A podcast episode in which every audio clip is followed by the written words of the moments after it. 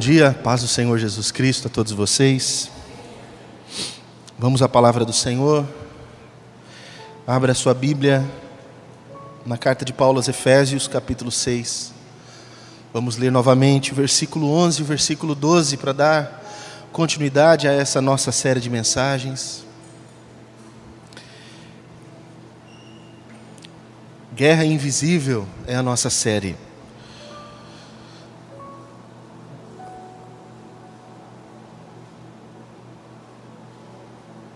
Efésios capítulo 6, versículo 11, versículo 12. Diz assim: Revestivos de toda a armadura de Deus, para poderdes ficar firmes contra as ciladas do diabo, porque a nossa luta não é contra o sangue e a carne, e sim contra os principados e potestades, contra os dominadores deste mundo tenebroso, contra as forças espirituais do mal nas regiões celestes.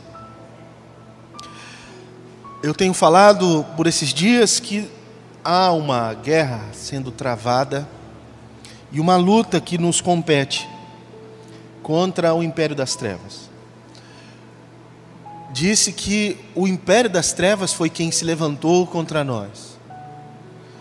E principalmente agora, porque somos parte do reino da luz. Então, há uma, um empenho em nos atacar e nos destruir. Existe uma organização maligna que conta com um exército de demônios de espécies e poderes diversos comandados pelo diabo. E eu sei que falar sobre essas coisas é muito tenso e pesado, não é? E desencadeia uma consciência em nós que talvez ou não tínhamos ou estávamos deixando desapercebidos. Alguns passam dias com medo, porque começam a prestar atenção em realidade que não pensava tanto antes. E por isso se faz necessário um tipo de série como essa, né? Vocês sabem, vocês que são da nossa igreja já sabem que nós não não ficamos dando palco para o diabo aqui na nossa igreja. Não é nossa intenção ficar falando a respeito é, dele. Nossa intenção maior é glorificar o Senhor Jesus, falar do seu reino, da sua vida e do seu poder.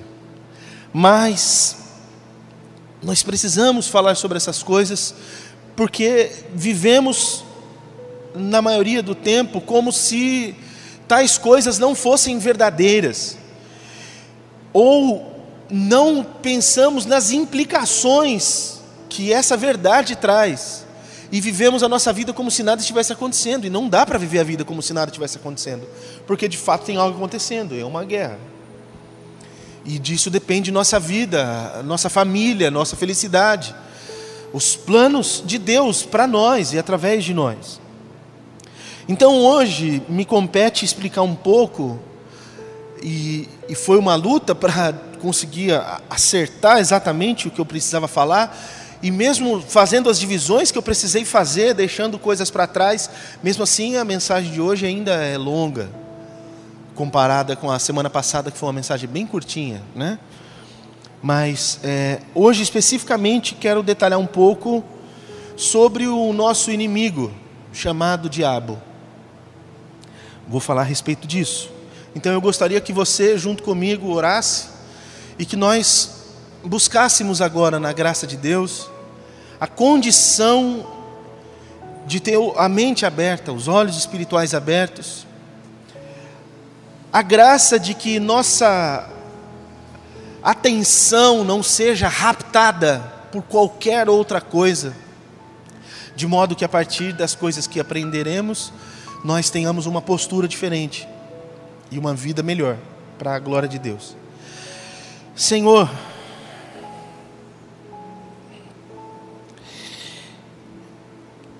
normalmente nós pisamos em território sagrado quando falamos das coisas que falamos neste púlpito. E hoje não é diferente. Muito embora sob densas trevas, Senhor. Eu sei que há uma guerra até para que essas coisas não sejam ditas, para que as pessoas fiquem na ignorância. Então toma cativa nossa mente e o nosso coração agora, Senhor. Dá-nos sensibilidade, discernimento. E que não fiquemos aquém daquilo que é a tua vontade. Que não tenhamos nenhuma dificuldade para discernir as coisas espirituais. Ó oh Deus, dá-nos o teu espírito para que por ele compreendamos tais coisas que são sobremodo grandes. Em nome de Jesus, ajuda-nos aqui neste ambiente, neste campo de batalha, pela mente e o coração de cada um de nós que aqui estamos.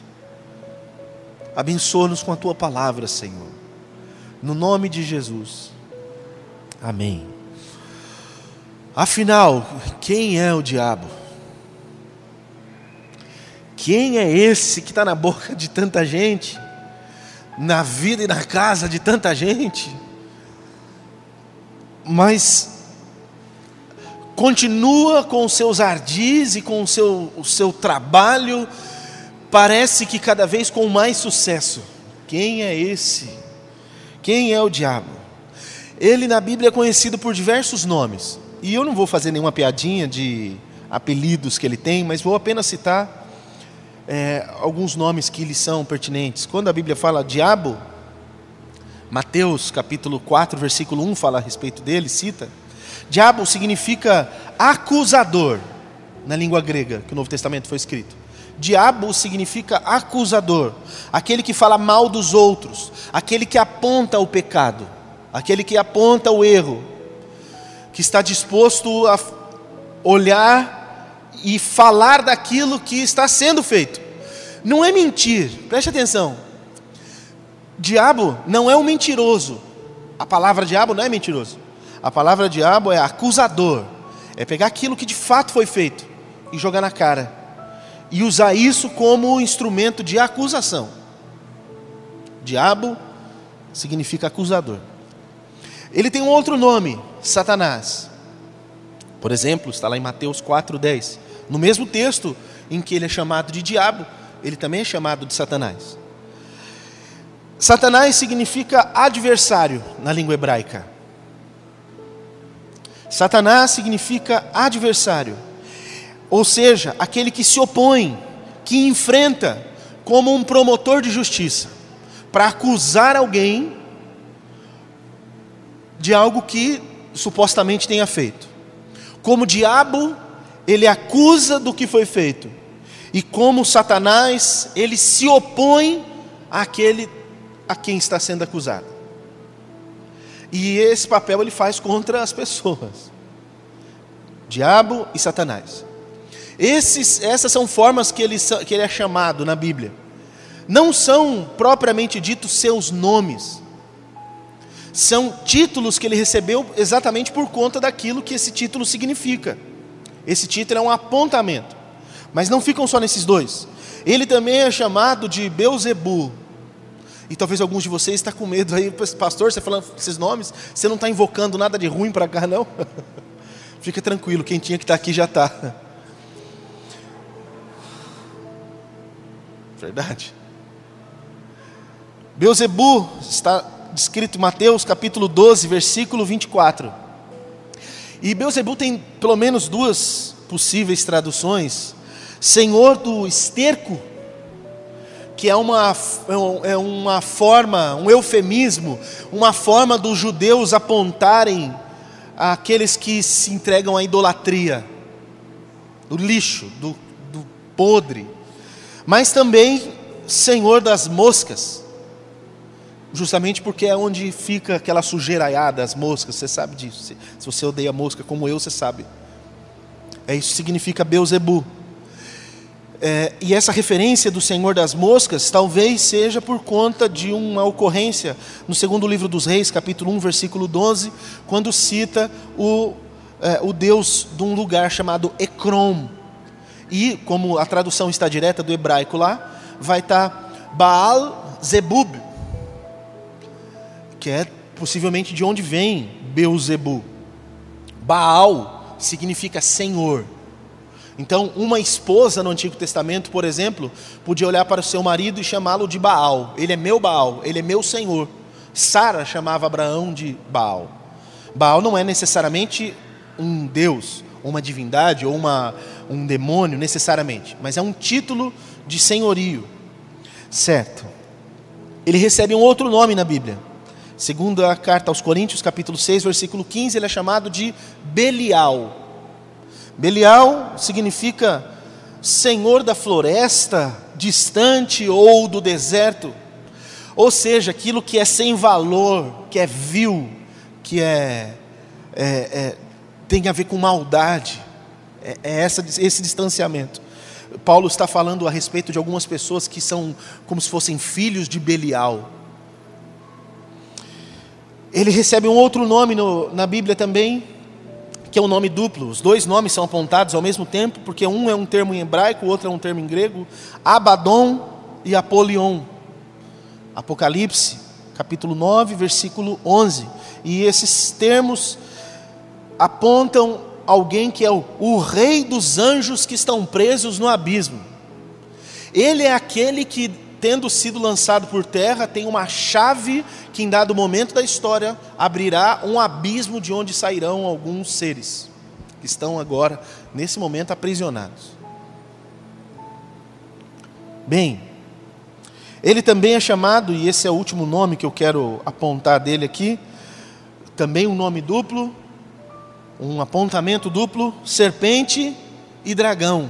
Apocalipse, capítulo 12, versículo 9, o capítulo 20, versículo 2 fazem esse apontamento e fala: ele, o diabo, é a antiga serpente, o dragão.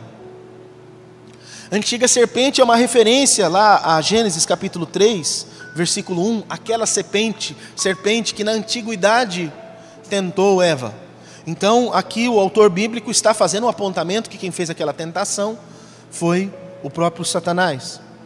E dragão é um símbolo que vem no Antigo Testamento inteiro, muitas ocorrências desse termo dragão, é, embora a maioria de nós pense que é, dragão é só um animal mítico, talvez ele tenha de alguma forma existido em algum momento da história, não, não dá para ter total certeza, mas pela quantidade de referências bíblicas, possivelmente existiu mesmo mas não como nós vemos em alguns, talvez mais próximo daquilo que os chineses chamam de. Ei, meu Deus do céu! Que os chineses chamam de dragão, que parece uma serpente, até porque a própria palavra tanin é, também é interpretada em outros textos por monstro marinho, como lá em Jó, como dragão, em Jó também, e como uma serpente, mas uma serpente que fica nos mares. É, só que esse termo dragão ele é um termo que, quando nós lemos isso, a gente não pega essa referência de cara. Mas se você ler é, Ezequiel capítulo 29, versículo 3, você vai entender que dragão é uma referência bíblica para o Faraó, para o chefe do Egito, que sempre foi um inimigo do povo de Deus. Então a ideia é justamente essa: de alguém, um ser que existe, o Faraó, o inimigo do povo de Deus, e ele que se deita sobre o Nilo. Ezequiel capítulo 29, versículo 3. Então, quando fala sobre isso, está tá fazendo essas referências. Certo, falamos sobre os seus nomes. Mas o que é o, o tal do diabo? Quem é ele? Bem, nós vamos usar dois textos, meus irmãos. E realmente eu não vou ter tempo hábil para trabalhar todos os aspectos desses textos. Então eu vou precisar que vocês confiem no que eu vou falar e depois vocês peguem os textos e estudem com calma para que vocês consigam entender melhor e se precisarem de ajuda vocês podem me procurar. Mas tem dois textos que são de difícil interpretação, não é todo mundo que concorda a respeito disso. Os mais tradicionais é, tentam não interpretar de forma alegorizada, procuram interpretar somente da forma literal, mas eu, particularmente, não consigo olhar de forma só literal para o texto e entra naquilo que eu já expliquei para vocês em algum momento, que se chama caráter proléptico de uma profecia, que é uma profecia que ela tem uma aplicação literal num momento histórico, mas ela, tem, ela está sendo está se referindo também a uma outra situação. Eu vou usar o exemplo que eu sempre dou, porque para mim é o melhor possível. Quando nós lemos lá no livro do profeta Isaías e fala assim: Eis que um menino se nos deu, né? Um filho, um filho nos nasceu, etc. O principado está sobre os seus ombros. E aí continua falando sobre isso. Quando nós lemos esse texto, automaticamente a gente lê e fala assim: está falando de Jesus. Mas não está falando de Jesus esse texto, diretamente. Diretamente está falando do rei Ezequias. Só que isso se cumpre parcialmente no rei Ezequias e se cumpre completamente em Jesus. Então é como se essa profecia tivesse um alcance em mais de um momento histórico. E conforme ele tem esse alcance, ele tem a completude daquela aplicação. E isso chama caráter proléptico da profecia, diz respeito a profecias escatológicas e etc. No caso, essa que eu citei de Isaías, falando a respeito do, do, do rei Ezequias, mas que se aplicava completamente em Jesus, porque ele é aquele menino que nasce e o principado está sobre seus ombros, etc. Mas dois textos que eu vou me utilizar aqui também têm essa mesma forma de trabalhar: Ezequiel capítulo 28 e Isaías capítulo 14. Ezequiel 28 é uma profecia contra o rei de Tiro. E Isaías 14 é uma profecia contra o rei da Babilônia. Eles são dois ícones que naquele momento prefiguram e são tipos do próprio Satanás. Eles têm um padrão de vida e um, uma, uma forma que você olha para ele e fala assim: Eu consigo ver um pequeno, uma fagulha aqui do próprio Satanás. Então, as profecias que vêm contra eles, elas são para eles, mas extrapolam eles mesmos. E você fala: Não é possível que essa profecia diz respeito só a esse cara, porque está falando coisas para além do que esse homem podia viver. Como, por exemplo, aqui em é, Ezequiel 28, a profecia contra o rei de Tiro uma das falas a respeito do rei de Tiro é: ele estava no Éden, no jardim de Deus. E todas as pedras preciosas, quando foram feitas para serem colocadas lá naquele jardim, na verdade foram feitas por causa deste rei de Tiro. Mas fala mais: fala assim, você é um querubim ungido da guarda. Não faz sentido isso está sendo dito para uma pessoa. Então a aplicação disso tem que estar para além do rei de Tiro. A aplicação disso tem que estar para além do rei da Babilônia. É uma interpretação que nós fazemos e é um apontamento para o próprio diabo. Então eu posso afirmar aqui para vocês que o diabo, ele é um querubim. Ele não é só um anjo. Vocês lembram, na outra mensagem eu falei que existem espécies, tipos de seres celestiais. E um dos tipos dos seres celestiais é o querubim. E o querubim é um daqueles tipos de seres celestiais que estão no núcleo daqueles que estão mais em intimidade com Deus. Vocês se lembram disso? Esse Satanás, diabo, ele é um querubim. E quando eu falo que ele é um querubim, mas se ele é o diabo, como que ele é um querubim? Porque ser querubim é uma espécie Ser querubim não diz respeito se ele é alguém de Deus, ou do reino da luz, ou do império das trevas. Se ele é de Deus, ou se ele é do, da onde que ele é. Querubim é o, é o tipo dele, é a espécie dele. Ele é um querubim. Mas é um querubim que, inclusive, continua com seus poderes celestiais. Aquilo que lhe foi dado como inerente à sua pessoa e à sua espécie, se manteve nele, mesmo depois que ele fez o que fez. Então, hoje, nesse instante, Satanás é o que? Ele é um querubim. E popularmente nós chamamos de anjo. Ele é um anjo, mas é um anjo que não está mais na presença de Deus. Isso quer dizer que inicialmente ele era um agente celestial do reino de Deus. O versículo 14 aqui de Ezequiel 28 diz: Você foi ungido como um querubim guardião, pois para isso eu o determinei. Você estava no Monte Santo de Deus e caminhava entre as pedras fulgurantes. É o que o próprio Deus está dizendo a respeito dele. Inicialmente ele era um agente celestial, foi feito por Deus para finalidades celestiais e santas. Esse é Satanás. A função dele, especificamente, e aqui eu não vou trabalhar só a função dos querubins como um todo, né? Como um todo, ele era um guardião da majestade divina e portador da glória de Deus. Isso é que um querubim é. Mas, possivelmente, além dessas coisas, isso de acordo com o próprio texto de Ezequiel, ele era um atestador da perfeição das coisas terrenas. O texto diz assim, versículo 12: Tu és o sinete da perfeição, cheio de sabedoria e formosura. Sinete era um anel que ficava na mão de um poderoso.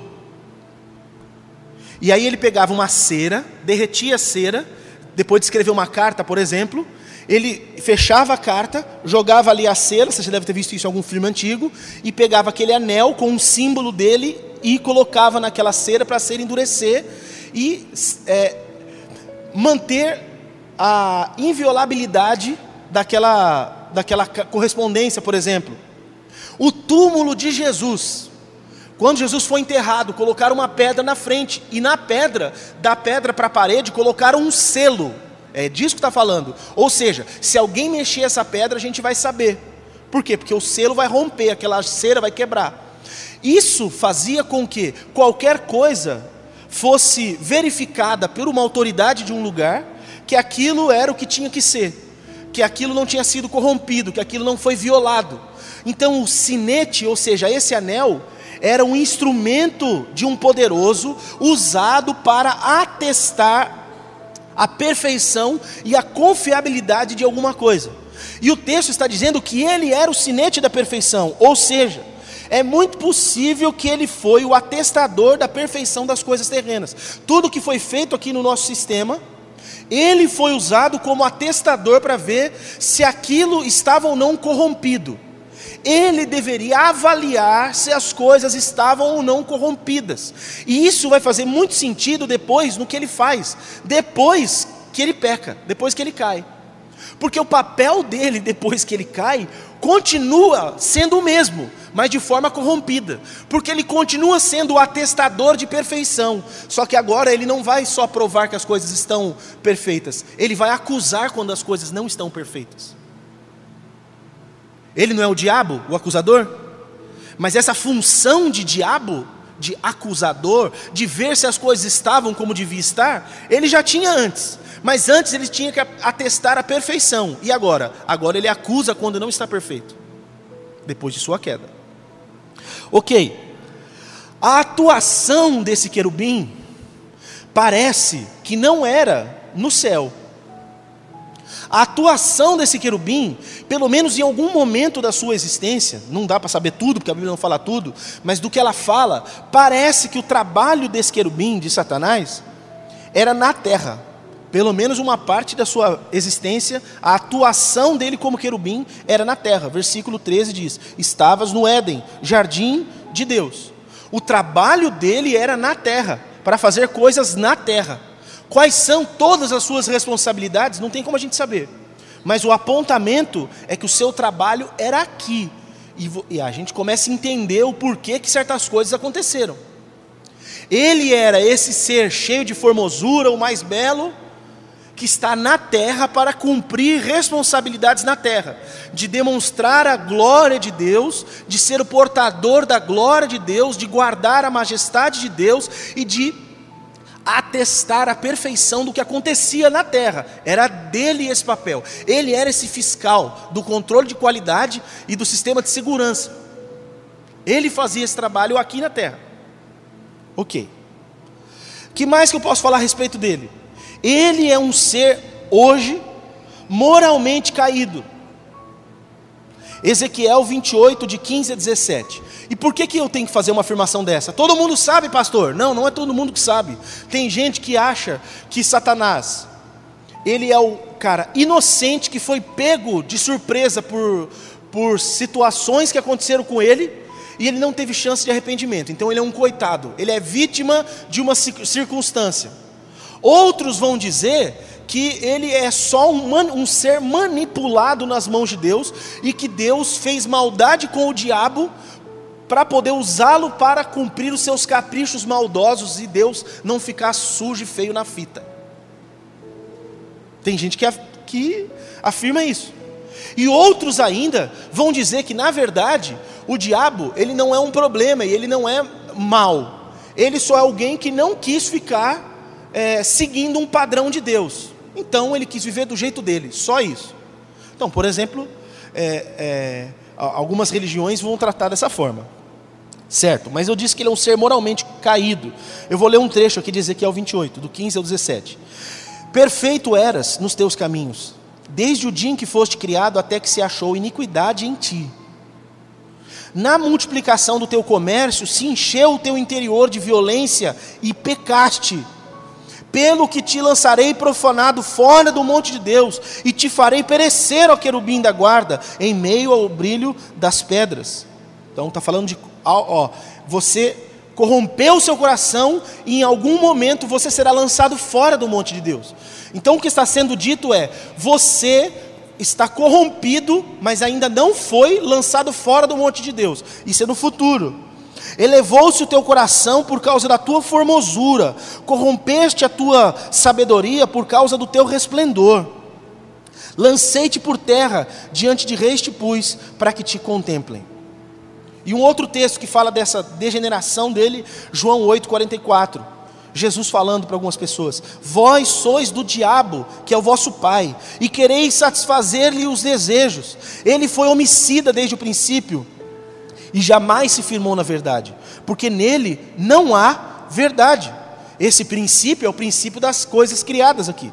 Quando ele profere mentira, fala do que lhe é próprio, porque é mentiroso e pai da mentira. Então, veja a sequência dos eventos. Ele é um querubim de Deus, tem a sua função aqui na terra, mas ele se tornou em algum momento moralmente caído. Ele se corrompeu na sua moral. E depois dessa queda dele, ele muda aquilo que ele está, tinha que como responsabilidade e aquilo que ele tinha como essência de ser. Ele se torna, após a sua queda, após o pecado que ele comete, ele se torna o adversário do povo de Deus. Primeira carta de Pedro, capítulo 5, versículo 8. Sede sóbrios e vigilantes.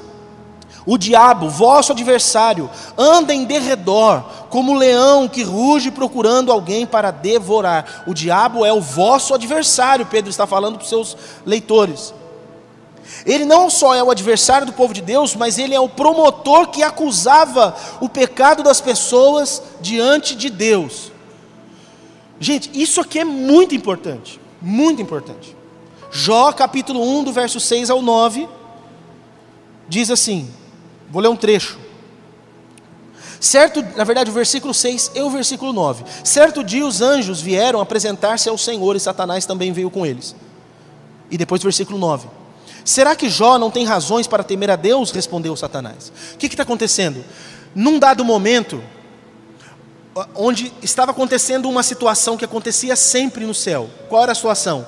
Os seres celestiais vinham diante de Deus como se fosse prestar relatório todos os seres celestiais. E junto dos seres celestiais estava lá Satanás também. Satanás já tinha pecado com orgulho, já tinha feito o que fez. Mesmo assim, ele estava lá diante de Deus, junto com os outros anjos de Deus, ele estava lá.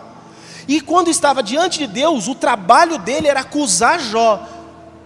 Deus estava falando bem de Jó e Satanás estava acusando Jó o que Deus fala assim: Jó é um homem justo, ele faz tudo certo. E Deus fala assim: ele não é justo. Ele só é isso que você acha que ele é porque ele tem tudo. Porque se um dia você tirar o que ele tem, ele deixa de ser esse homem bom que ele é. Você está protegendo ele de um jeito que é fácil ser bom.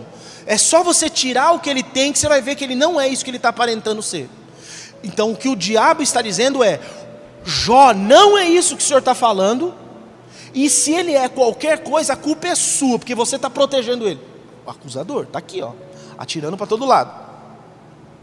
Então ele é o promotor. Em outra situação, ele também faz isso. Está narrado no Antigo Testamento, Zacarias capítulo 3, do verso 1 em diante. Mas eu vou ler um trechinho só. Depois disso, ele me mostrou o sumo sacerdote Josué diante do anjo do Senhor, e Satanás à sua direita para acusá-lo.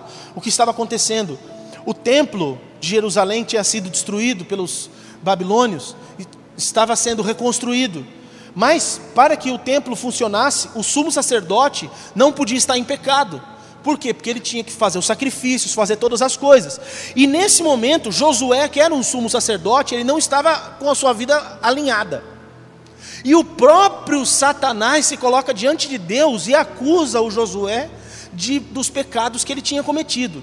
Quem está ali acusando, detalhe, no céu diante de Deus. O diabo estava no céu diante de Deus, como um promotor de justiça, como um acusador. Por isso diabo e por isso Satanás. Ele estava lutando contra e ele estava acusando. Lá diante de Deus. Me, ainda mais, após a sua queda, ele se torna o tentador dos crentes. Depois que ele cai, ele se torna o tentador dos crentes. 1 Crônicas 21, versículo 1 e versículo 8, a primeira parte diz assim: Satanás levantou-se contra Israel e levou Davi a fazer um recenseamento do povo. Então Davi disse a Deus: Pequei gravemente com o que fiz. Vocês estão aqui comigo ainda? Normalmente as minhas pregações já são cansativas. Hoje vocês se preparem, porque além das coisas naturais, ainda tem questões espirituais envolvidas aqui. Nós não estamos falando de qualquer coisa. Então mantenha o seu coração aqui. Satanás tentou Davi, pôs uma tentação em Davi, para que Davi se ensoberbecesse, ficasse orgulhoso do seu próprio exército e deixasse de confiar em Deus. E ele cai nessa tentação, mas ele logo percebe que foi um pecado que ele fez e se coloca diante de Deus. Ele é o tentador dos crentes. E ainda depois dessa sua queda, ele se torna o assolador que cegava definitivamente os povos da terra quanto à revelação de Deus. Está em Isaías capítulo 14, versículo 16. Entendam uma coisa, vai fazer, agora vai fazer mais sentido quando você lê o Antigo Testamento. Naquele tempo da história, no Antigo Testamento, Satanás ele tinha um poder e autorização para cegar os povos da terra. Somente o povo de Israel era guardado por ele e tinha a revelação verdadeira de Deus. Todos os outros povos da terra eram ímpios. Você está prestando atenção no que eu estou falando? Somente o povo de Israel buscava Deus, o resto do planeta Terra era ímpio. No meio do resto do povo da terra tinha um ou outro salpicado que, por alguma razão divina, cria em Deus. Mas todas as nações da terra estavam condenadas à destruição e à perdição. Todas, exceto Israel. O Antigo Testamento inteiro. Você tem noção do que é isso? Tem o dilúvio, porque a terra estava completamente corrompida. Depois do dilúvio, Deus vai fazendo uma aliança com a família de Noé, certo? E só essa família e esse povo se mantêm fiéis a Deus. Todo o resto do planeta estava corrompido, perdido, condenado às trevas. Todo o resto do planeta. Ninguém seguia Deus, ninguém servia Deus. Mesmo quando Deus se manifestava, aquele povo fazia alguma coisa com respeito a Deus por um dia ou dois, um momento ou outro. Nabucodonosor, os, os reis da Pérsia, da Média, eles viam a mão de Deus eles voltavam atrás, falavam, não, Deus é o Senhor, etc. Daqui a pouco eles abandonavam de novo. E os povos, com a sua idolatria e o seu afastamento de Deus, todos os povos da terra estavam completamente, perdidamente, definitivamente cegos pelo diabo. Os únicos na terra, no planeta, que invocavam a Deus eram os judeus, os israelitas. Na verdade, não era israelita ainda, porque Israel não tinha sido confirmada como uma nação, mas os judeus, o povo judeu. Então, isso aqui é gravíssimo. Por isso que você lê o Antigo Testamento e você vê as coisas que você vê, porque os povos estavam completamente afastados de Deus. E quem é que fazia os povos ficarem tão afastados de Deus? Aquele que tinha poder para cegar as pessoas e impedir que essas pessoas se convertessem a Deus.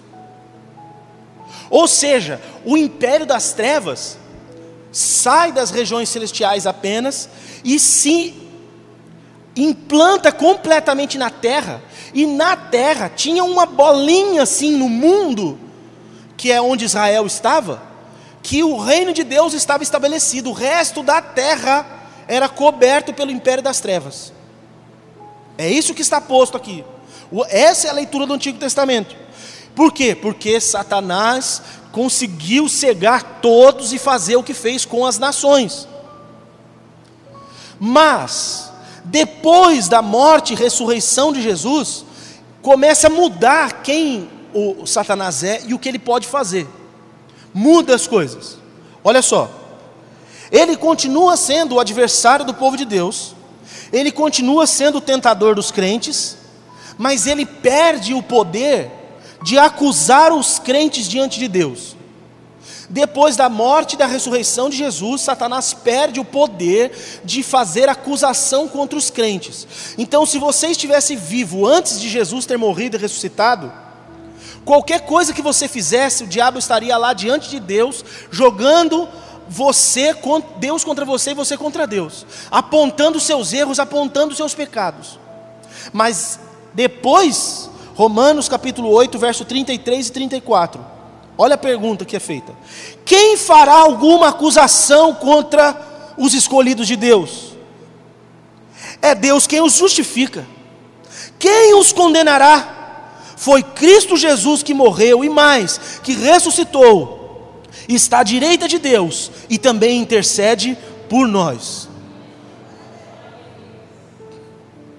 Aquela autoridade que ele tinha para chegar diante de Deus e acusar os crentes, ele não tem mais. Então, hoje, não existe um acusador diante de Deus querendo ver você ser destruído diante de Deus. Pelo contrário, você tem um intercessor diante de Deus, Jesus Cristo, que cada vez que você peca, ao invés de ter alguém te acusando, tem alguém te defendendo. Não é maravilhoso isso? Olha que horror que aquele povo antigo vivia o sumo sacerdote, um homem de Deus, ele pecou. E ele deveria entrar no, no lugar santo para fazer sacrifício por ele e pelo povo. Mas se ele entra em pecado ali, ele morria. Olha só, o sumo sacerdote, para entrar no lugar santo, não podia estar em pecado. E lá dentro ele faria sacrifícios pelo seu pecado e pelo povo. Mas se ele entrasse em pecado, ele morria lá dentro. É por isso que ele usava, como se fossem umas romãs na orla da veste, de uma vestidão que ele usava, umas bolinhas de sininho, tipo sininho de gato, ele usava em volta assim da roupa, e uma corda amarrada, e quando ele entrava, os outros sacerdotes ficavam do lado de fora. A hora que ele pisava dentro do lugar santo, se ele tivesse em pecado, parava de tocar o sino. Parou de tocar o sino, pode arrastar para fora que ele caiu morto lá dentro. Já não bastava o próprio erro, tinha alguém diante de Deus o acusando. Mas e depois da morte e da ressurreição de Jesus? Quem intentará acusação contra nós? Aleluia! Puxa vida. Apocalipse capítulo 12, verso 10 e verso 11. Também diz assim: e aqui precisamos de uma interpretação. Então ouvi grande voz do céu, proclamando: Agora veio a salvação o poder, o reino do nosso Deus e a autoridade do seu Cristo. Pois foi expulso o acusador de nossos irmãos, o mesmo que os acusa de dia e de noite diante do nosso Deus. Eles, pois, o venceram por causa do sangue do Cordeiro e por causa da palavra do testemunho que deram, e mesmo em face da morte, não amaram a própria vida. Aleluia! Do que está falando? Quando Jesus ressuscita, chega lá diante dos seres celestiais, na glória. Quando esses seres celestiais olham quem morreu e ressuscitou, eles proclamam isso: agora veio a salvação. E aí o acusador perde a autoridade de acusar, é nesse momento, porque Jesus morreu e Jesus ressuscitou. Glória a Deus por isso. E mais, depois da morte e ressurreição de Jesus, ele foi restringido, não só na condição de fazer acusação contra os crentes, mas na autoridade de impedir definitivamente as nações de ouvirem o Evangelho. E é por isso, por isso, que Jesus começa o seu ministério, já falando assim: arrependam-se, é chegar a vocês o reino de Deus. E aí ele começa a fazer discípulos, e o que é que ele fala para os discípulos? Agora vai por todo mundo e prega o evangelho a todas as nações. O que ele está dizendo é: o reino de Deus chegou, o império das trevas será derrotado, ele será expandido o reino de Deus, e agora a mensagem de salvação pode alcançar a todos, porque todos poderão ouvir e ser salvos. É isso que está acontecendo aqui. Você consegue ver que maravilha é isso? O reino de Deus vai avançar em cada crente que sai para falar das boas novas de salvação para outros. Porque aqueles que não podiam crer porque estavam cegos completamente. E não só estavam cegos, porque hoje ainda alguns estão cegos. A Bíblia diz que o Deus deste século cegou o entendimento dos incrédulos para que não lhes resplandeça a luz do Evangelho. Mas eles não estão impedidos, porque aqueles que estão cegos, Jesus disse: Eu vim para fazê-los ver, para que os cegos vejam. É isso que Jesus falou. Era disso que Jesus estava falando. Não era de um homem que apenas não tinha visão com esses olhos, mas é que não podia enxergar a Deus. E agora as pessoas podem enxergar a Deus. E é por isso que os discípulos de Jesus saem por cada canto e vão falando. Vocês nunca pararam para pensar que quando os samaritanos se convertem, os judeus ficam assim: como assim eles estão se convertendo? Quando Cornélio ouve a mensagem do Evangelho, e não só se converte, mas fica cheio do Espírito Santo, todo mundo fala: como assim?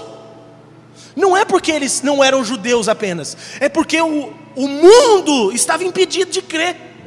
E de repente, agora as pessoas de todos os povos, línguas e nações começam a crer no nosso Senhor Jesus. Aleluia. A parábola do semeador diz que o diabo continua fazendo certas coisas, mas não é nada definitivamente. Parábola do semeador diz o quê? Que o semeador saiu a semear, tem semente que cai em terra dura. Aí ele fala que o Satanás vai lá e arranca aquela palavra.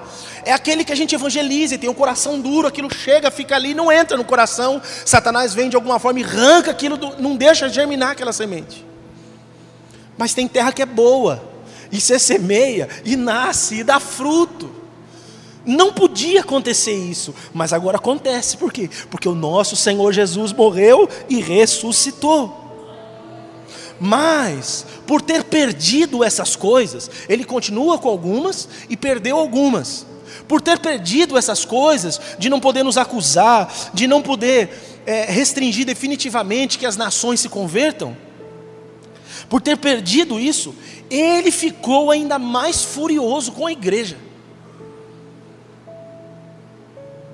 Então, os ataques que nós vemos ao povo de Deus por parte do diabo, depois da morte e ressurreição de Jesus, são maiores do que o que se tinha antes no Antigo Testamento. Ele tinha domínio do mundo, mas ele não fazia os ataques a Israel como faz a igreja. E é por isso que a palavra de Deus vem nos encorajar que as portas do inferno não prevalecerão contra a igreja, porque a gente está em constante avanço e derrotando as trevas. Mas as trevas não se preocupavam antes, porque Israel estava lá no cantinho deles. Ainda mais que eles estavam horrorosamente enganados a respeito das coisas de Deus. Mas agora que a igreja é o povo de Deus, a igreja é Israel de Deus, está expandindo, ele está cada vez mais furioso com isso. Isso está descrito lá no, no, no livro do Apocalipse capítulo 12, verso 12 e verso 13. Por isso, festejai os céus, e vós, o que nele habitais. Porque está falando, foi expulso, acabei de ler para vocês, foi expulso o acusador que estava aqui.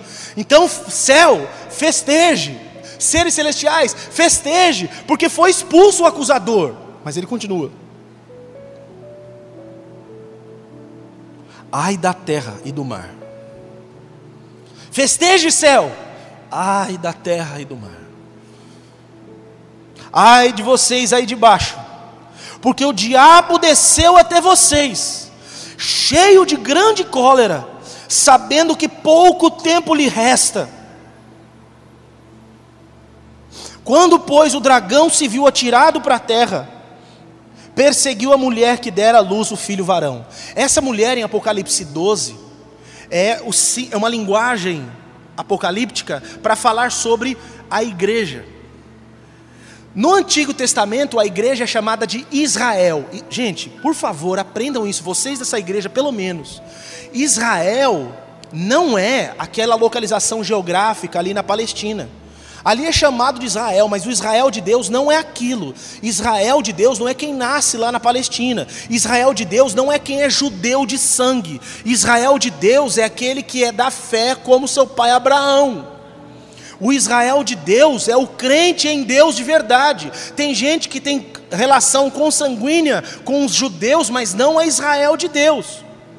No Antigo Testamento, a igreja chamava Israel, e no Novo Testamento, Israel chama a igreja. A igreja Israel é uma coisa só, não tem uma ruptura. Antes Deus era com Israel, agora Deus é com a igreja. É uma coisa só, porque tanto o Israel de Deus quanto a igreja dizem respeito àqueles que creem em Deus que vivem em fidelidade com Deus. Não diz respeito àqueles que têm uma, uma questão genética, nem diz respeito àqueles que frequentam o um ambiente religioso. Diz respeito àqueles que têm fé.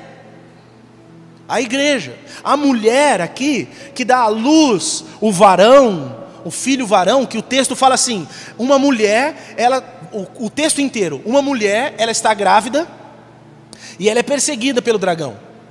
Ela foge esse filho nasce e vai reger a terra com vara de ferro, ou seja, ele vai reger com domínio total, e num dado momento, esse filho é levado para o céu. Do que está falando? Da morte e da ressurreição de Jesus. Mas quem é essa mulher que dá à luz esse filho que é Jesus? É Israel, não é? a igreja católica interpreta que é Maria. Maria deu à luz é óbvio, né? Maria deu à luz o menino Jesus. Mas não está falando do menino Jesus, está falando do Cristo, daquele que encarnou. A Israel foi de onde Cristo veio.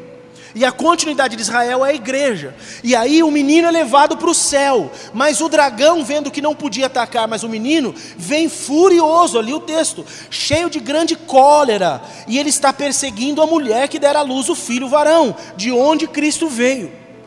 Essa é a linguagem apocalíptica. Então, nesse instante, porque ele perdeu o que tinha, ele está furioso contra a igreja de Jesus e está perseguindo a igreja.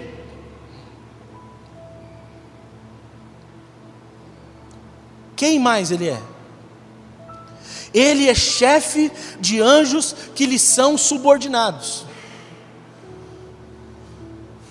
Ele não está sozinho nisso, ele tem quem o siga. Mateus 25, 41 diz assim: Então o rei dirá também aos que estiverem à sua direita: Apartai-vos de mim, malditos, para o fogo eterno, preparado para o diabo e seus anjos. Jesus é quem está falando isso, que o diabo tem anjos. E Apocalipse 12, o texto que nós já lemos, fala assim: Houve peleja no céu. Miguel e seus anjos pelejaram contra o dragão. Também pelejaram o dragão e seus anjos, todavia não prevaleceram, nem mais se achou no céu o lugar deles. E foi expulso o grande dragão, a antiga serpente que se chama Diabo e Satanás, o sedutor de todo mundo. Sim, foi atirado para a terra e com ele os seus anjos. Olha, Vocês estão vendo falar que o diabo caiu, ele é um ser caído, já falei sobre isso, mas como é que ele se tornou esse ser caído? Porque essa queda dele foi em níveis. O primeiro, a primeira queda dele não foi uma queda de sair do ambiente celestial lá em cima e vir aqui para baixo. Não é isso. A primeira queda dele foi a queda moral, que eu já falei para vocês. Ele se corrompeu através do pecado. E depois ele tem uma outra queda, que é ser expulso, proibido de entrar nos lugares celestiais diante de Deus. Ele não pode entrar mais diante de Deus, ele foi expulso. Primeiro, a primeira queda dele foi uma queda moral, e a segunda queda dele foi uma expulsão, do mesmo jeito que aconteceu com Adão. A primeira queda de Adão foi a moral, ele pecou, e a segunda ele foi expulso do Éden. A ideia é a mesma. Mas qual foi o pecado de Satanás? O que foi que ele fez? O que aconteceu com ele? Por que, que ele caiu? Ele caiu porque ele tinha um orgulho de ser quem ele era, e esse orgulho se transformou em soberba, que por sua vez se desdobrou e se transformou numa inveja pela humanidade e uma ira contra Deus. Então, olha a sequência dos eventos em Satanás. Porque ele era um querubim de Deus, feito por Deus, trabalhava na terra, devia vigiar a terra para ver se tudo era perfeito. Mas em dado momento, alguma coisa acontece com ele e ele cai. O que acontece com ele? O coração dele se ensoberbeceu. Ele começou a olhar para ele mesmo, ver a sua grandeza e ele pensou, como diz o texto lá de, de Isaías 14, que ele ia sobrepujar e por cima das outras estrelas. E quando está falando das outras estrelas, está falando, porque ele é chamado de a estrela da alva. Isaías, Isaías 14. Ó oh, estrela da alva, ou seja, estrela da manhã, a primeira estrela, aquela que brilha mais. É isso que está falando.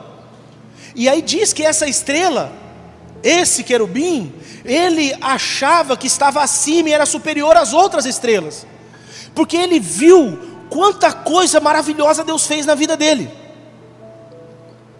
Aquele que resplandecia em perfeição, e por que, que ele resplandecia em perfeição?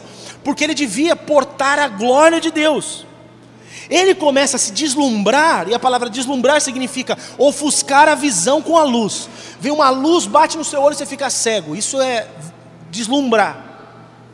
Ele deslumbra, achando que a glória que vinha dele era a glória dele, mas a glória que vinha dele não era dele.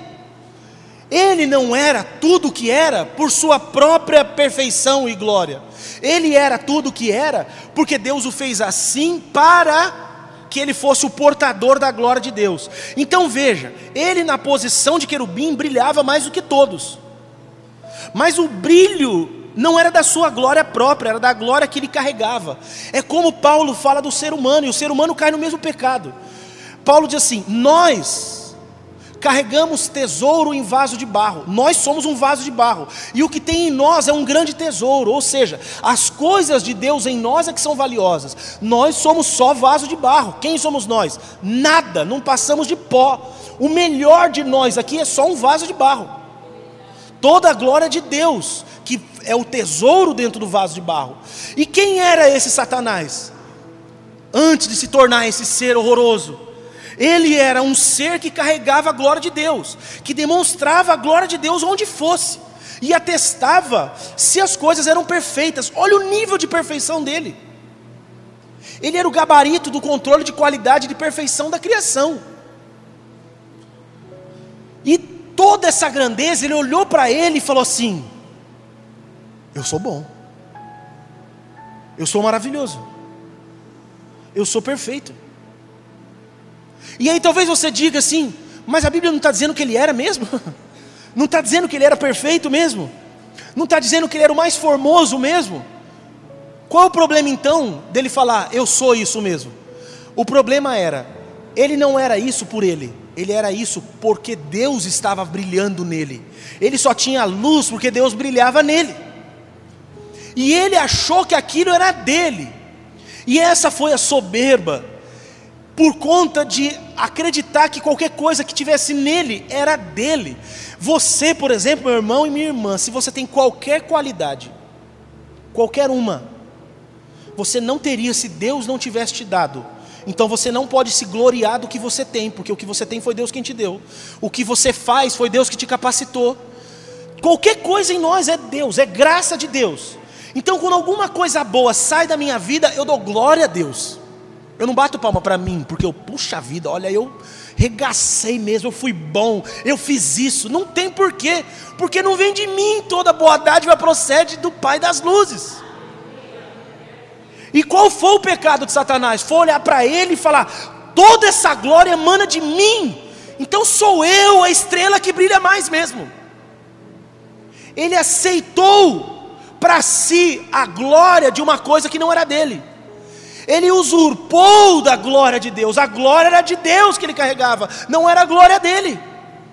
E quando ele se ensoberbece por isso, ele aceita um papel que não era dele, porque ele só era um querubim, criado, ungido, preparado para aquilo. Mas ele fala: Não, eu sou diferente dos demais, e eu estou acima do resto da criação, eu estou por cima das estrelas, e desse jeito, eu terei uma cadeira como a de Deus. Porque o que é que um ser tão perfeito, que carrega uma glória como a minha, merece? Uma cadeira, um trono. Aí, aí entra um equívoco aqui. As pessoas acham que o diabo quis arrancar Deus. O, o, diabo tentou fazer um motim contra Deus e lutar contra Deus para tirar Deus do trono. O diabo, ele pecou com orgulho, não com burrice. Ele pecou com orgulho, ele não pecou com burrice, ele não quis arrancar Deus. Ele era maior que as outras estrelas, ele não era maior que o sol da justiça. Ele não achava que ele era superior a Deus. Ele estimava o coração dele como se o coração dele fosse de Deus. Isaías diz assim: você, ninguém pode esconder nada de você. Você é mais sábio do que Daniel. Você entende os mistérios. Você é mais sábio do que Daniel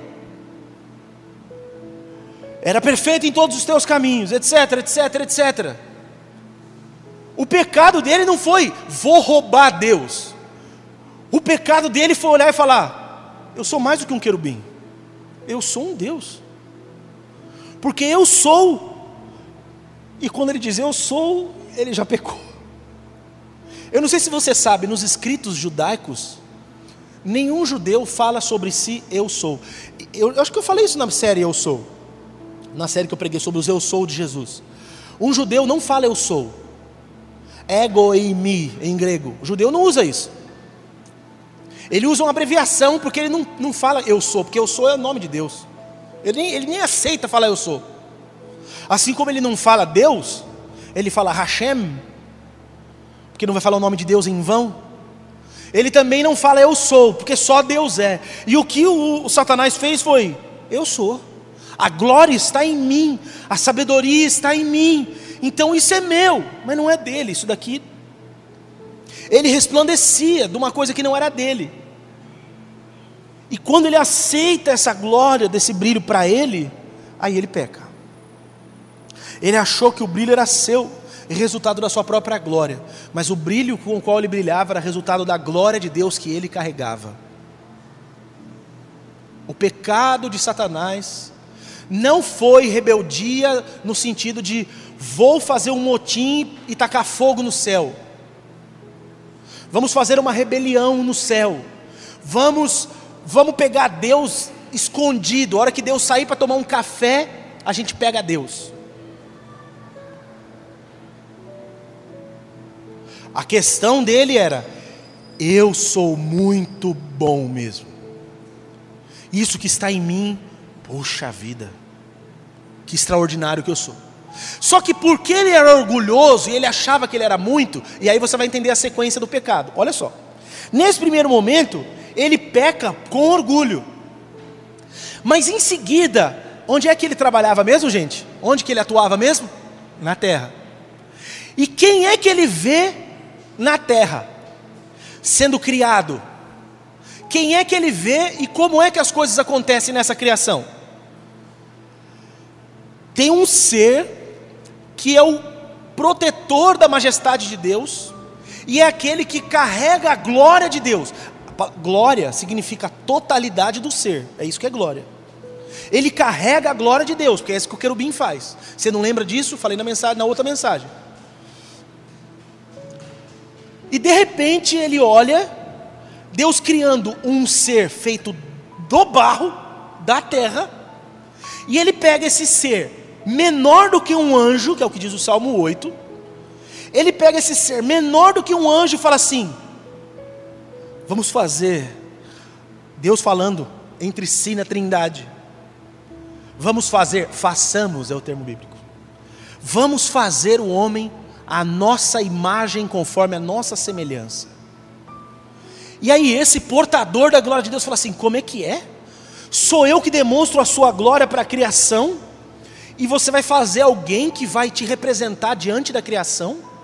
Quando a criação quiser conhecer o máximo possível sobre ti, deve olhar para essa criatura que é menor do que eu? O orgulho de Satanás o levou a invejar a humanidade. E a inveja à humanidade fez com que ele trabalhasse para que a humanidade caísse, porque o papel dele não era ver se tudo era perfeito. Ele falou: Vou provar que esses que Deus elegeu para ser a sua imagem na criação não são nada, e vou derrubá-los. E foi lá provar que eles eram imperfeitos. E por isso ele vai e derruba, derruba Adão, obviamente com a tentação primeiro na Eva, e ali ele consuma a vingança contra quem ele ficou irado, porque ele se sentiu injustiçado, porque se ele é soberbo, ele não aceita que alguém seja melhor do que ele. E de repente tem uma criatura que é menor do que ele e é colocado numa honra maior do que a dele. Porque é isso que o salmista diz: que quem é o homem para que dele te lembres? Porque pouco menor do que o anjo dos anjos o fizeste, mas de glória e de honra o coroaste. Satanás carregava a glória de Deus, o ser humano foi coroado com glória. Ele olha para isso, ele se ira contra Deus. O que é ira? Ira é um ódio por se sentir injustiçado. Isso é ira. Ira não é raiva. Raiva tem um monte de motivação. Ira é um ódio por se sentir injustiçado. Ele falou: não é justo, sendo eu tudo que sou, o Senhor pega esse ser e faz isso. Então ele tem inveja desse ser, ele tem ira de Deus e ele se vinga levando o homem ao pecado. E no momento que ele faz isso, veja, ele já tinha pecado. Por quê? Porque no coração dele já tinha sido consumado o orgulho, uma ira pecaminosa contra Deus, uma inveja contra a humanidade. Nesse momento, esse pecado recebe uma maldição. Deus amaldiçoou Satanás. Eu sei que talvez você já tenha lido Gênesis e pensou que Deus amaldiçoou a cobra. Mas não foi a cobra que acabou com a humanidade, foi Satanás que estava ali. Então as palavras de Deus para a serpente não era para o animal cobra, era para Satanás. Quando Satanás faz isso, o pecado o deforma e ele recebe, isso custa para ele uma maldição de Deus. Gênesis 3, verso 14 e 15. Então o Senhor declarou à serpente: Já que você fez isso, maldito é você entre todos os rebanhos domésticos e entre todos os animais selvagens. Ou seja, entre a sua espécie, você é um maldito. E aí vai falar qual é a maldição: Sobre o seu ventre você rastejará e pó comerá todos os dias da sua vida. Eu vou colocar inimizade entre você e a mulher, e a mulher, novamente, não é a Eva, a mulher, desde ali de Gênesis, a mulher é Israel e depois a igreja. Eu vou colocar inimizade entre você e a mulher, e é por isso que Apocalipse 12 ele persegue a mulher. Entre a sua descendência, serpente, e o descendente dessa mulher, ou seja, o Cristo, que se cumpre lá em Apocalipse 12. Este lhe ferirá a cabeça, e você lhe ferirá o calcanhar. Então preste atenção em algumas coisas. A maldição que Deus lança sobre Satanás é uma maldição eterna. Algumas pessoas me perguntam, pastor, será que o diabo vai ter perdão? Não vai ter perdão. Porque o que ele recebeu de Deus é para sempre, todos os dias de sua vida, por toda a sua existência, essa é a sua maldição. Não tem volta e perdão para ele. Para os que têm dúvida, estão com dó do diabo.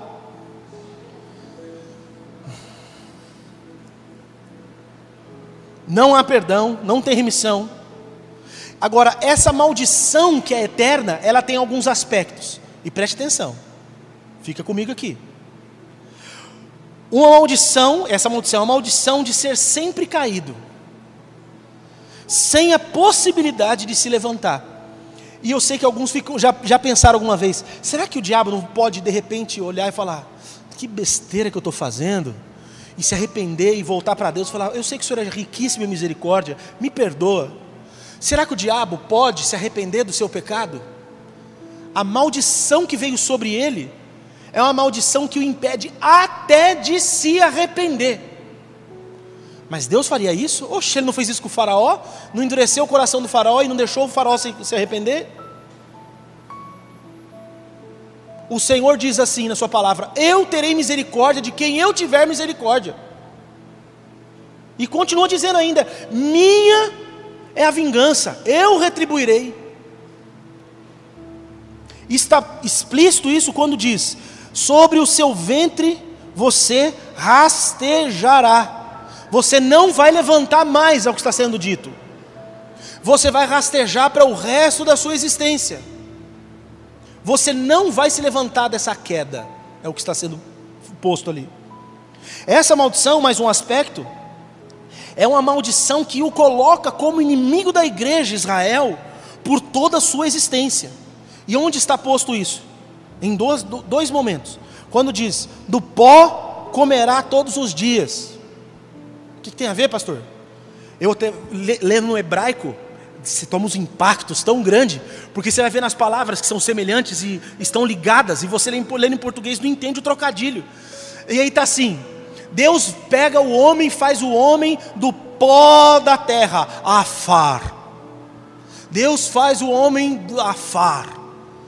E aí Deus vai amaldiçoar a serpente e fala assim: do afar comerá todos os dias da sua vida. É isso, você vai se alimentar disso.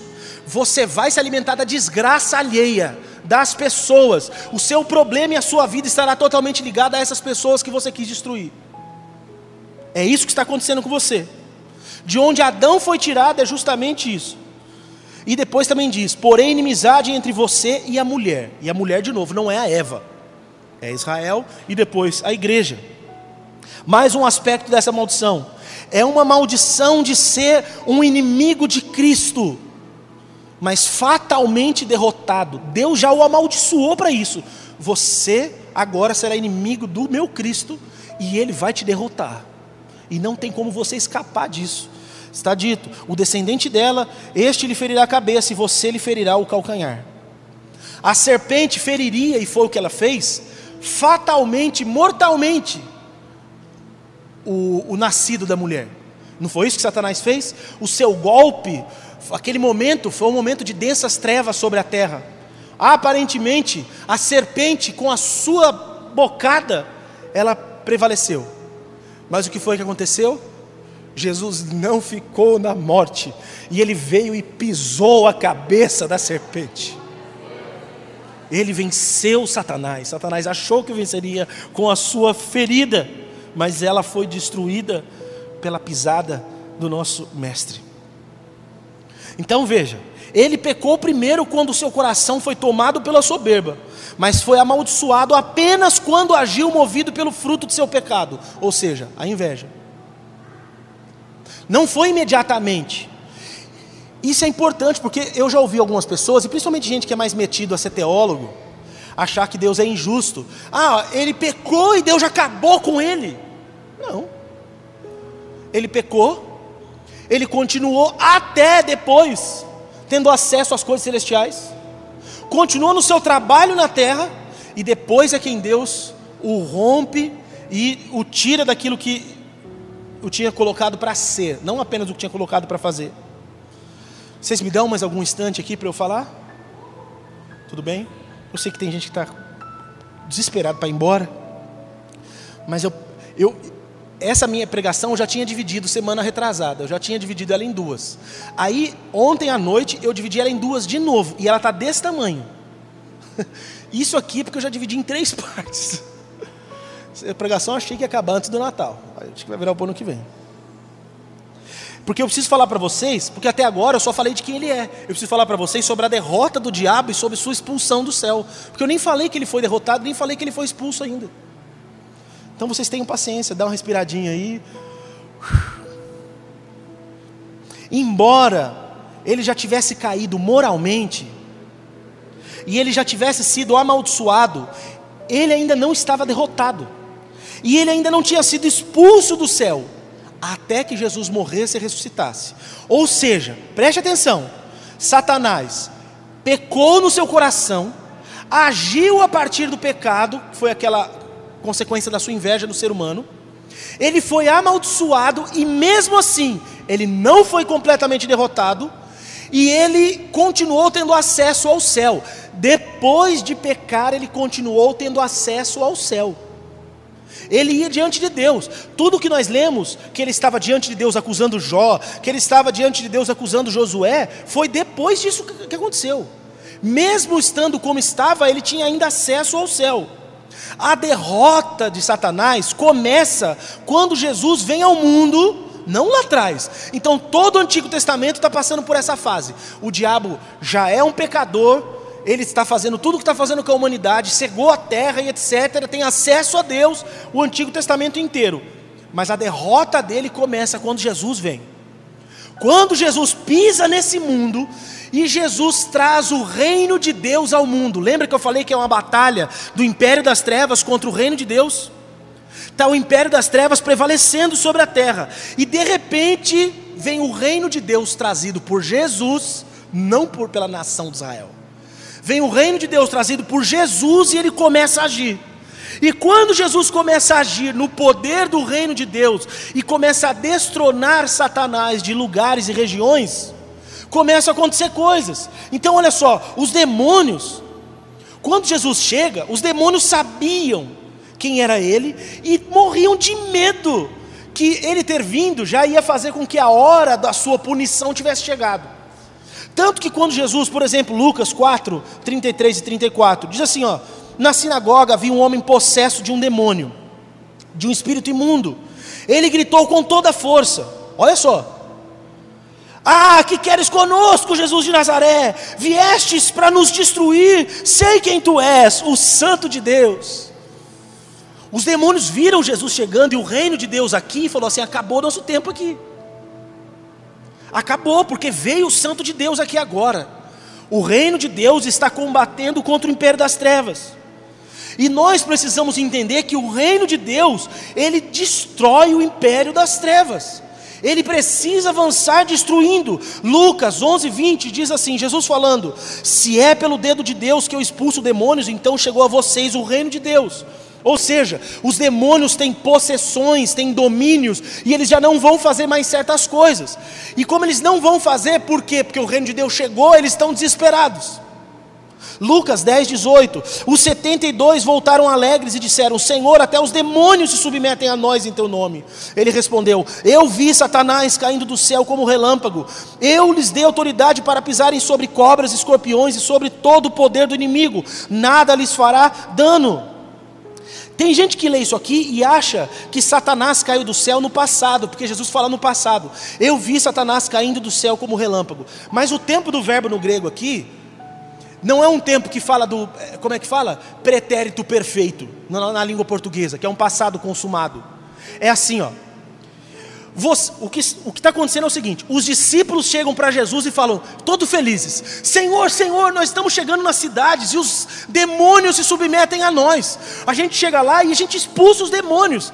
E enquanto eles estão falando isso, Jesus diz isso. É como se Jesus estivesse dizendo assim: enquanto vocês estavam lá expulsando os subordinados, os demônios, eu estava vendo o chefe deles, Satanás, caindo. Porque vocês não sabem, meus discípulos, que enquanto vocês estão levando o reino de Deus, aos poucos o inferno está perdendo o seu poder, e o diabo, com o seu império nesse lugar, está perdendo espaço. Ele está caindo porque ali é, é uma coisa que começa no passado e não termina, é o tempo do verbo. Começa e não termina. Ele está caindo porque o reino de Deus chegou aqui. Mas Jesus só anuncia que ele vai cair no futuro. Ele não caiu no passado. Porque tem gente que acha que Satanás caiu no passado. Jesus diz, João 12, 31, chegou a hora de ser julgado este mundo, agora será expulso o príncipe deste mundo. Antes disso, nada. A sua derrota, então, foi consumada na morte e ressurreição de Jesus. E eu acho que ler esses versículos que eu vou ler vale um glória a Deus maravilhoso, porque é da vitória do nosso Senhor. Colossenses capítulo 2, versículo 15. Prepara aí o seu coração e o seu pulmão. E tendo despojado os poderes e as autoridades, fez deles um espetáculo público, triunfando sobre eles na cruz. Quando Jesus vai para a cruz, essa palavra aqui, despojado, triunfando sobre eles. A ideia é um, um exército lutando contra outro.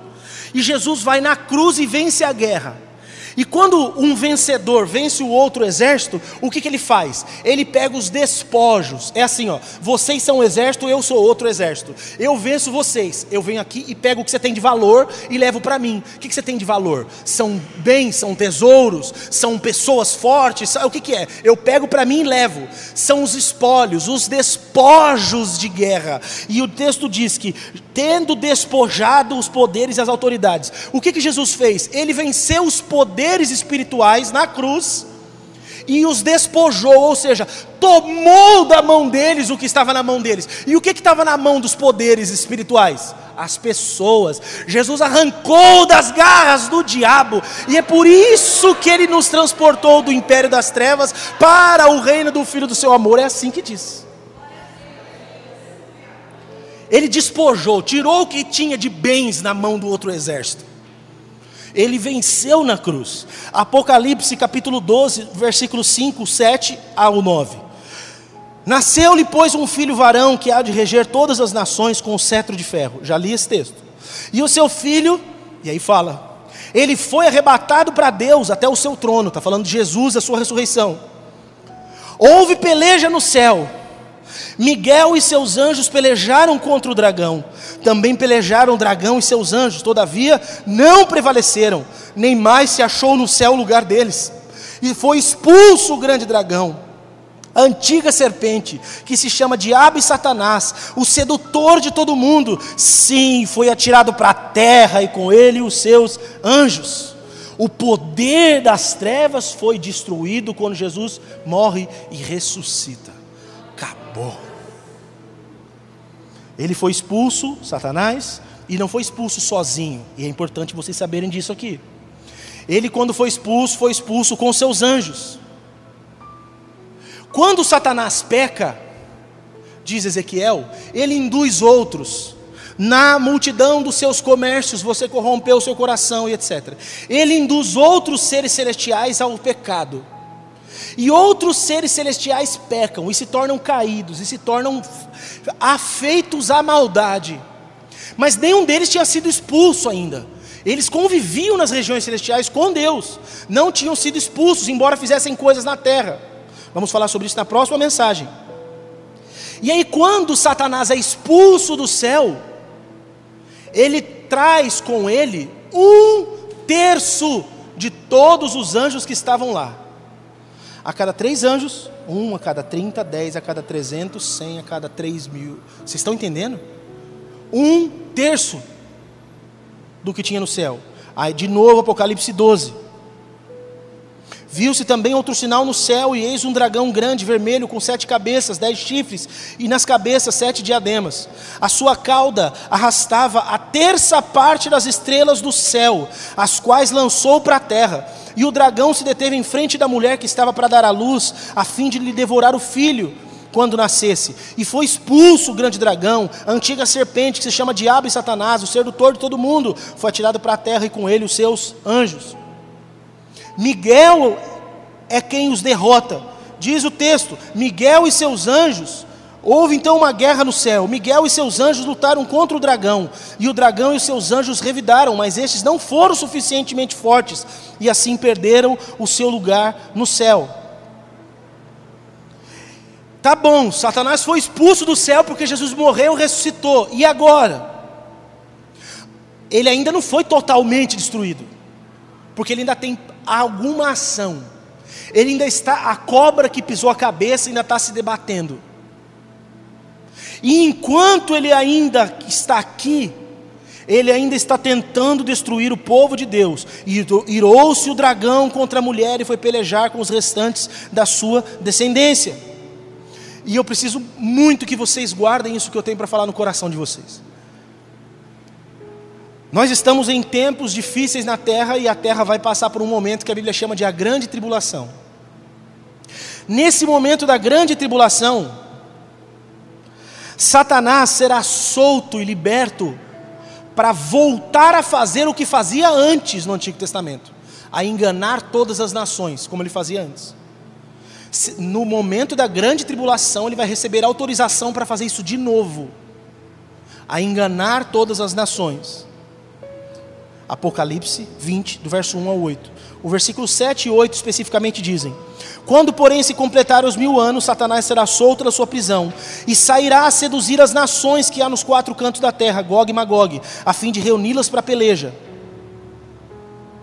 Ele vai ser solto e vai voltar a enganar as pessoas da terra. E não só isso, ele contará com alguns demônios que hoje ele não pode contar porque esses demônios hoje estão presos.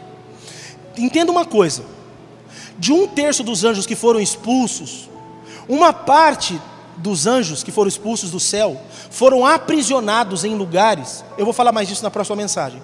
Foram aprisionados numa parte do inferno que é como se fosse uma parte é o, é o porão embaixo, né? Sótão em cima. No porão do inferno é o que a Bíblia chama de é, Tártaro. Alguns anjos estão presos nesse lugar, eles são horrorosos. Alguns demônios caídos.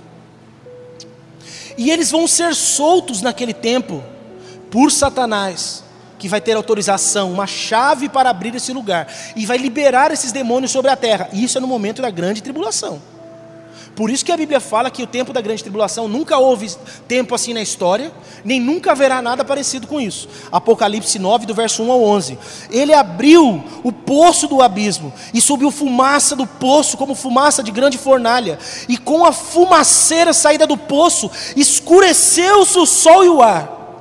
Também da fumaça saíram gafanhotos para a terra, e foi-lhes dado poder como quem tem escorpiões na terra, e tinham sobre eles como seu rei o anjo do abismo, cujo nome em hebraico é Abaddon e em grego Apolion. No momento da grande tribulação, Satanás vai voltar a fazer o que fazia antes de Jesus ter morrido e ressuscitado. E ele vai contar com a ajuda de alguns demônios que agora, nesse momento, estão presos e são horrorosos. Já deu para vocês ficarem com medo? Então vocês precisam me ouvir agora.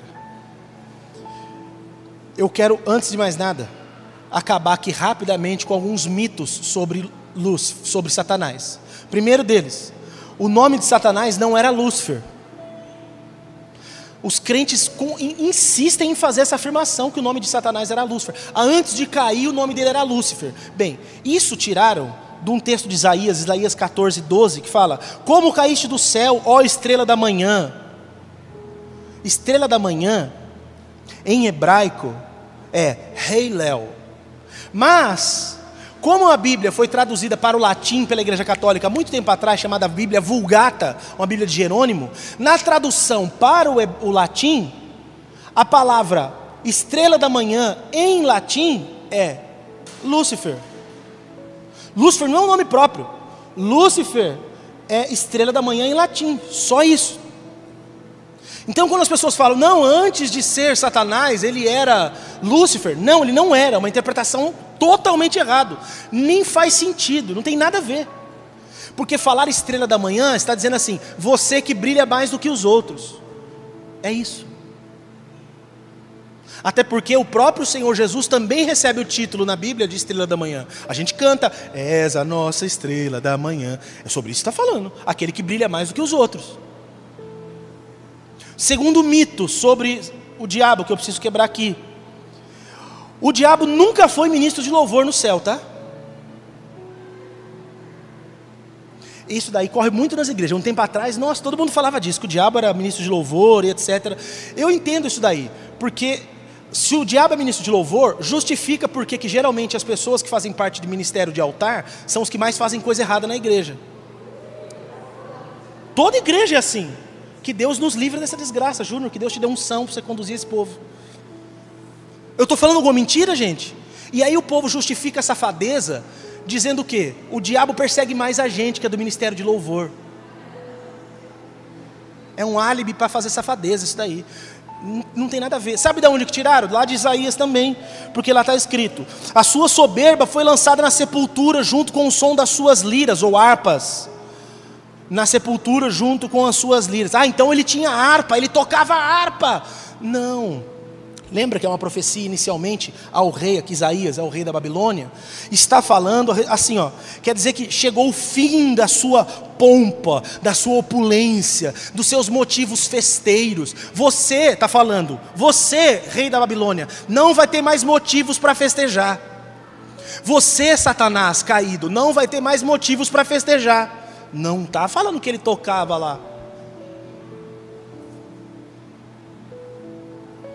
É, eu, valoriza pra caramba. É, o próprio Satanás era músico no céu. Não precisa valorizar. Terceira, última mito que eu quero desvendar aqui. O diabo não foi o meteoro que caiu na terra e matou os dinossauros. Se fala muito disso, né? Tem uma teologia em cima disso. Ele cai na. Nunca ouviu essa? O diabo foi lançado sobre a terra, e a hora que ele caiu na terra, foi aquilo que puf, fez sair a fumaça, a, a poeira na, na, terra, e que as pessoas falam que era um meteoro, mas não foi um meteoro. Que não acharam meteoro até hoje, que matou os dinossauros. Foi o Satanás que caiu, subiu a poeira, fez a era glacial e matou todos os dinossauros. Não, não foi. Até porque a queda dele não foi nesse sentido, e a queda deles, expulso do céu, não foi na criação, foi depois que o Adão já existia.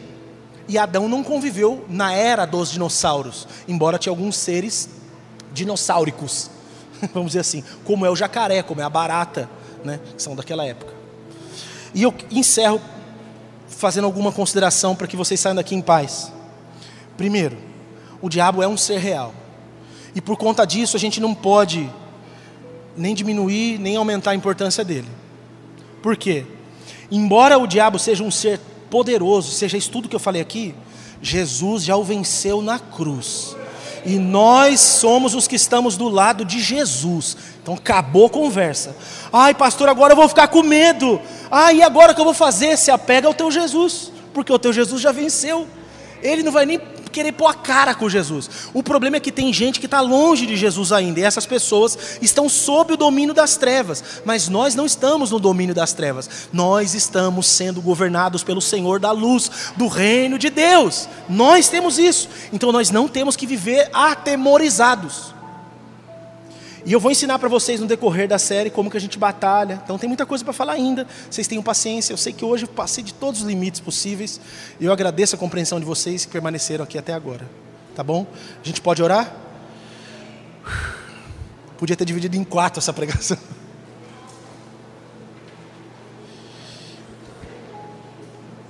Ô, irmãos, antes de você ficar bravo comigo pelo tempo que eu fiz você ficar aqui ouvindo, ora pela minha vida. para Deus me dar graça para eu conseguir falar o que eu preciso, para a gente estar tá preparado para essa luta que temos. Senhor, eu agradeço pelo tempo que o Senhor nos deu, pela oportunidade que tivemos, e obrigado por nos dar a compreensão de tais coisas. Livra-nos de todo engano, livra-nos de medos desnecessários, porque maior é o que está em nós do que o que está no mundo. E nós não devemos temer o maligno, nós devemos nos sujeitar a Ti, então o diabo fugirá de nós. Meu Deus, dá a cada um de nós um coração temente, um coração sincero e uma vida santa, para honrar o Teu nome, para honrar o que fizeste em nós e por nós, e o que tem feito até agora. Obrigado por tudo, Senhor. Eu abençoo o Teu povo e peço que o Senhor os guarde que o Senhor os livre do mal, que a tua boa mão seja com eles e que todo laço do passarinheiro seja desfeito para a tua glória bendita, no nome de Jesus. Que o amor de Deus, o nosso Pai, a graça do nosso Senhor Jesus Cristo, a comunhão e as consolações do Espírito Santo de Deus seja com cada um de vocês e que seja assim com todo o povo de Deus que está espalhado por essa terra, de agora para todo sempre. Amém. Deus te abençoe. Vá na paz.